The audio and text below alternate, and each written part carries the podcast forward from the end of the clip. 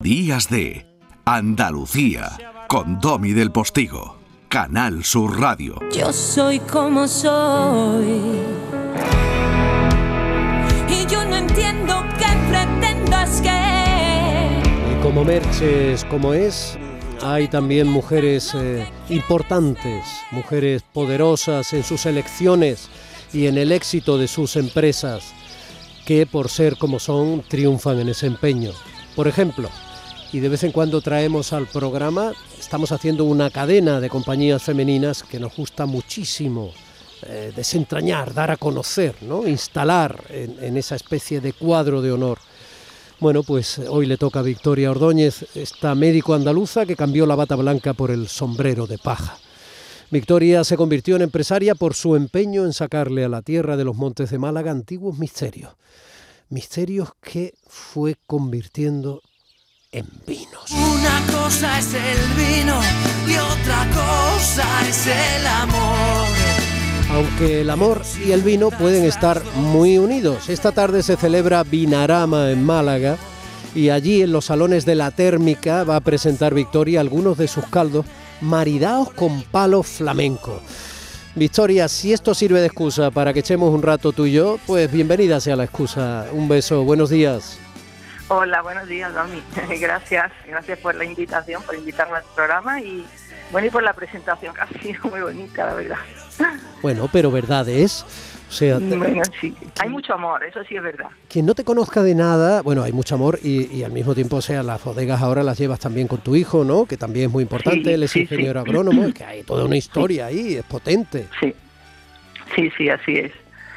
Sí, eh, ahora está en Madrid, pero porque está haciendo un máster eh, y terminando un máster este año ya para el año que viene termina en julio, espero. Y pero sí, es un proyecto que, que hemos desarrollado juntos, sí. Bueno, y eh, normalmente cuando se hace medicina, ¿en tu familia hay médicos? Mm, bueno, no, eh, sí y no. Quiero decir, en mi familia, en esta generación, no, pero eh, sí es verdad que eh, la generación de mi abuelo, su, su mm, tío y tutor, porque él quedó huérfano muy jovencito, eh, fue Florestán Aguilar, que, que fue médico y creador de la carrera de odontología, fundador de la, de la Sociedad Española contra el Cáncer, de bueno de la ciudad universitaria de Madrid eh, Bueno, o sea, fin, que- tenías cierta inspiración desde niña al menos, ¿no? Cierta eh, al- algo algo hay ahí no sé no sé si me llegó directamente o, o por qué pero algo hay sí Bueno, pero de la vocación de curar vidas y personas a, pero cu- re- sí. a curar la tierra hay mm, muchos kilómetros de regadío. Sí, pero bueno, mi padre, vamos a ver, en el tema del vino sí que hay una tradición familiar más reciente, ¿no? Eh, desde mi abuelo paterno, eh, mm, mi padre, que tuvo una de las, vamos, una de- fue pionero en la distribución de vinos en, en Málaga, eh, mis hermanos que se dedican a esto, es decir, que yo he vivido, he, cre- he- crecido entre vinos, ¿no? Entre vinos, eh, entre cajas de vino. Lo que pasa es que siempre desde el punto de vista del lado de la comercialización del vino. Mm. Eh, y entonces, bueno, pues eh, las cosas que del destino que tú no puedes controlar y de pronto está, te ves haciendo vino. Que- Bueno, Sí. eh, ahora que no nos oye nadie, di la verdad, a ti el vino no te gusta.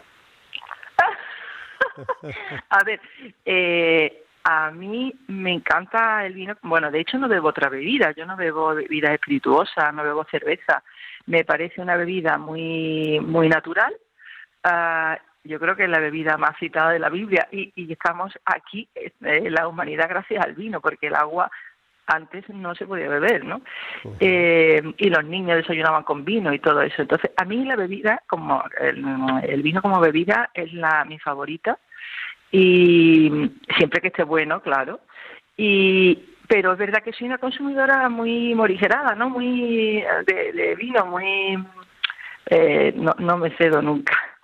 Me gusta comer, o sea, me gusta co- acompañando siempre a las comidas, pero soy muy moderada en el consumo.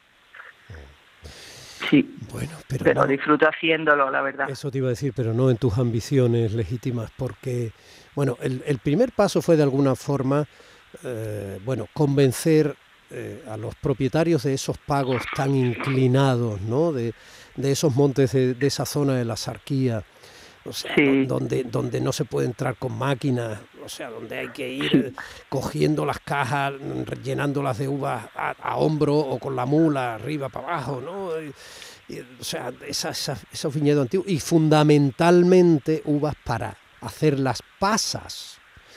O sea, convencer. Mm, Pero en el caso, en el caso de los montes, fíjate, en el caso de los montes, a ver, eh, convencer que una mujer desconocida eh, quiere comprar su uva para elaborar vino, pues mm, me miraban rarísimo, ¿sabes? Entonces, eh, a partir de, un, viticultor que, bueno, que vivía en Colmenar, que lamentablemente ha fallecido, que me apoyó y convenció a su a sus amigos y tal, empezamos a, hacer, empezamos la primera la, la primera cosecha, ¿no?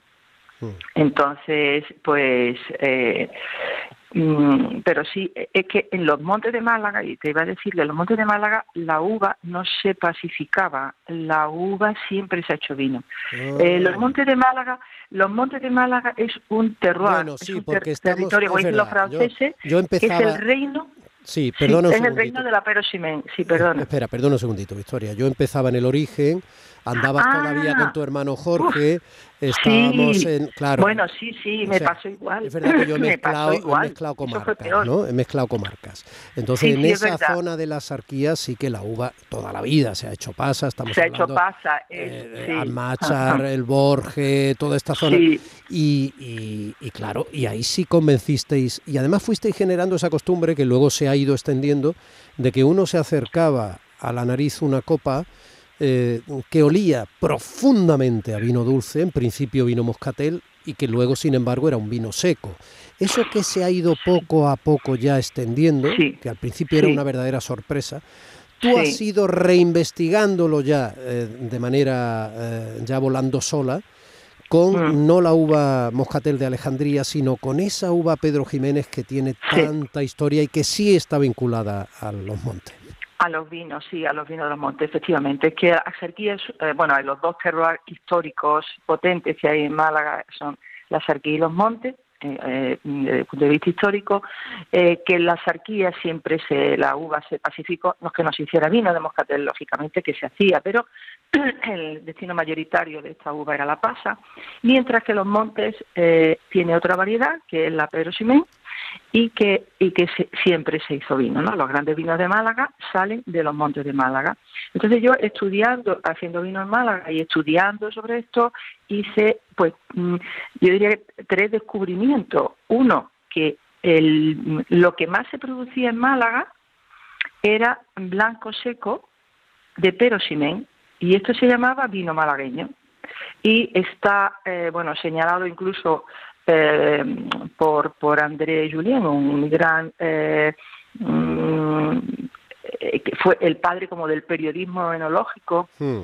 en Francia eh, en 1800 y pico, que dijo que la mejor uva para vinificar en España era la uva Perosimén, para hacer blancos secos y, bla- y- y dulces, y destaca los Perosimén malagueños.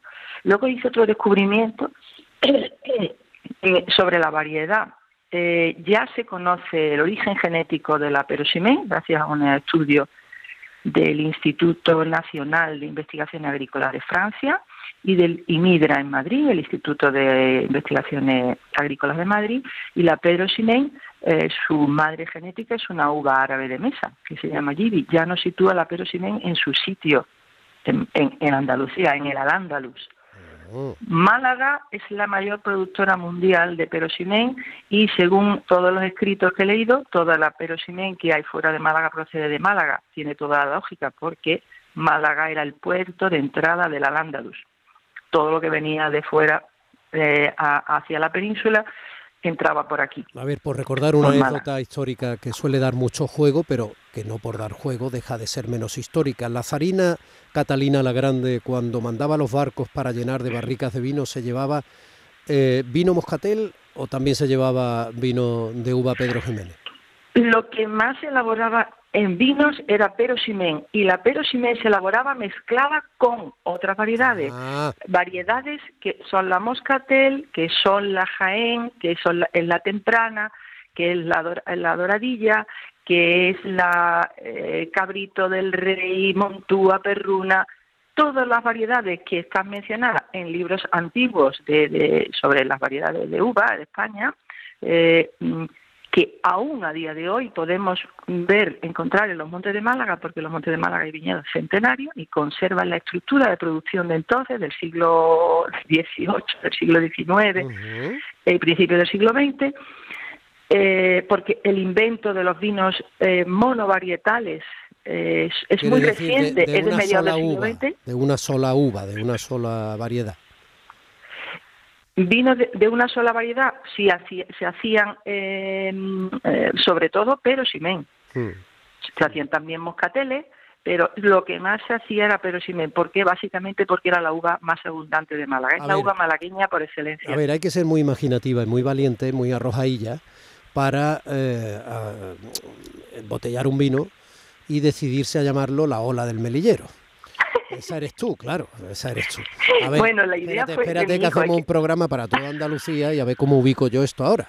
Vamos a pues mira, Dime. En, en, en Granada, en las costas de Granada, también se produce una ola de melillero, porque ellos también tienen un melillero. Pues mira qué bien, ya sabemos que en Granada, en la zona eh, litoral, nos pueden entender, pero desde luego... Perfectamente, yo A lo mejor no alguien de la Alpujarra granadina, ni almeriense, ni alguien a lo mejor de Huelva, ni, ni, bueno, no, te cuento la Andalucía más de interior, ¿no? La cordobesa, la jiennense. A ver, efectivamente, a ver, a ver, a ver, Además se ve una bañista, es muy bonita la etiqueta, pues se ve una bañista de principio de siglo, además es una cosa muy fina, muy bonita, con mucho color bonito. Bueno, a ver, la ola del melillero es lo que desde niños, quienes hemos sido niños en Málaga, eh, sabemos que cuando pasa el barco que va a Melilla, y, Melilla administrativamente estuvo muy vinculada con Málaga, igual que Ceuta lo estuvo con Cádiz, de hecho la misma guía telefónica era Málaga-Melilla, por ejemplo.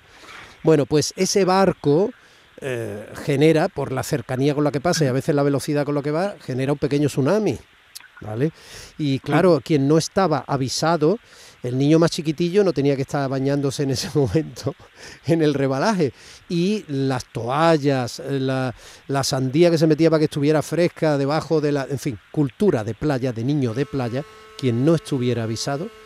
Cuando sonaba de fondo el melillero, sabíamos que al ratito ese pequeño tsunami que provocaba con su peso, en fin, eh, Pascal mediante, iba a mojarlo todo, esa ola iba a subir hacia arriba. Por eso has llamado la ola del melillero a ese vino. Sí, porque bueno, porque se produce en Málaga capital como este vino, ¿no? Y entonces fue idea de mi hijo y la verdad es que es muy difícil poner nombre a un vino que ya no esté, que ya no exista. Y digo, mira, esto es muy malagueño. Mi sorpresa fue que, que había también ola del melillero en Granada. Eh, y entonces, bueno, pues eh, son vinos de yo hago vinos también de moscatel. Lo que pasa es que en mi y de ahí hago vinos tintos como sabes. Eh, lo que pasa es que el corazón del proyecto es eh, preservar la perosimen de los Montes de Málaga. Había perosimen en Granada ya desapareció. Ya está desaparecida en Granada. No quiero que ocurra lo mismo en Málaga porque es una seña de identidad nuestra, ¿no?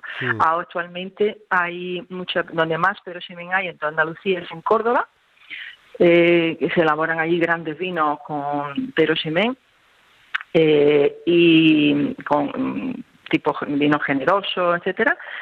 Eh, también hay algo en, Jerez que se utiliza para, para sus vinos también, vinos tradicionales que son joyas enológicas, entonces no quiero que mm, sería una lástima que se perdiera esta variedad tan importante, una de las grandes variedades de blancos que hay en, que tenemos en Europa. Que no se pierda, ¿no? Que no, se pierda en Málaga. Tú sigue con tu trabajo que es muy bonito. Oye, eh, esta tarde eso de maridar las catas de vino con los cantes flamencos, eh, ¿eso también ha sido idea de tu hijo? No, eso ha sido idea mía. es el aficionado al flamenco, ¿sabes? Tenemos, es patrimonio de la humanidad, ¿no? Eh, la UNESCO lo, lo catalogó como patrimonio de la humanidad y es andaluz, es nuestro, o sea que tenemos aquí algo único en el mundo y bueno, al que le gusta la música, uh, yo soy aficionada a la música en general y entonces no puedes, es muy difícil eh, quedarte insensible ante el flamenco y es nuestro y está muy vinculado, muy vinculado al vino.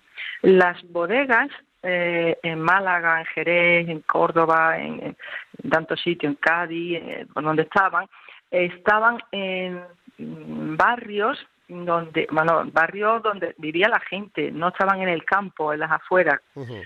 sino estaban en las ciudades y, y normalmente en barrios periféricos al centro donde vivía población mm, pues población gitana y población que donde se, donde vibraba y estabas oyendo el flamenco el flamenco está muy unido al vino y el vino al flamenco eh, entonces realmente mmm, para mí yo veo mmm, una un, estoy catando un vino y digo este vino lo escucharía con con unos cantos de Juan Breva, por ejemplo, me encantaría, o me encantaría escucharlo con, con, con unos verdiales, ¿sabes? Lo es no no es difícil, no es difícil ver, yo les veo yo les veo similitud, ¿sabes? Por sí, las sí. cadencias, por muchas cosas. No, no, yo cuando voy a una tabernilla me llevo mi, mi iPod de hecho y, y, Pero dulce es el que bebo para no estar amargado. Victoria, te deseo que Ay, esta tarde, que esta tarde vaya todo muy bien en ese vinorama y le vaya muy bien a, a, tu cata, que sé que la has cuidado con mimo y la has imaginado con mucho mimo y va a ser eh, espectacular. Bueno, ya. Muchísimas gracias, Don. Si la radio va a servir para que tengamos, como decía yo al inicio, la excusa de charlar un ratillo, pues, pues bueno, ratillo echado, volveremos a hacerlo. Vale, muy bien. Pues nada, pues a todos los oyentes que tengan un buen fin de semana con música y vino. un besito grande. Un abrazo. Victoria Ordóñez, adiós. gracias. Adiós, adiós. Y me he quedado convencido. Y me he quedado convencido que se me tuerce